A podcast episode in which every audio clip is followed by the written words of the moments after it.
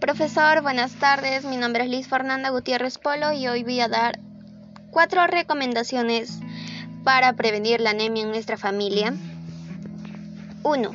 Tomar suplementos de hierro, que se venden de forma libre, lo podemos encontrar en tiendas, farmacias, o también lo podemos encontrar en verduras, frutas, carnes, menestras, almidones, frutos secos. 2. Hacer una dieta rica en hierro. Los alimentos más ricos en hierro son carnes rojas, carnes magra, hígado de res y mariscos, almejas y camarones. La tercera recomendación es tomar vitamina C y fosfato, que es muy buena para prevenir la anemia. Y la cuarta es tomar vitaminas B12. Gracias.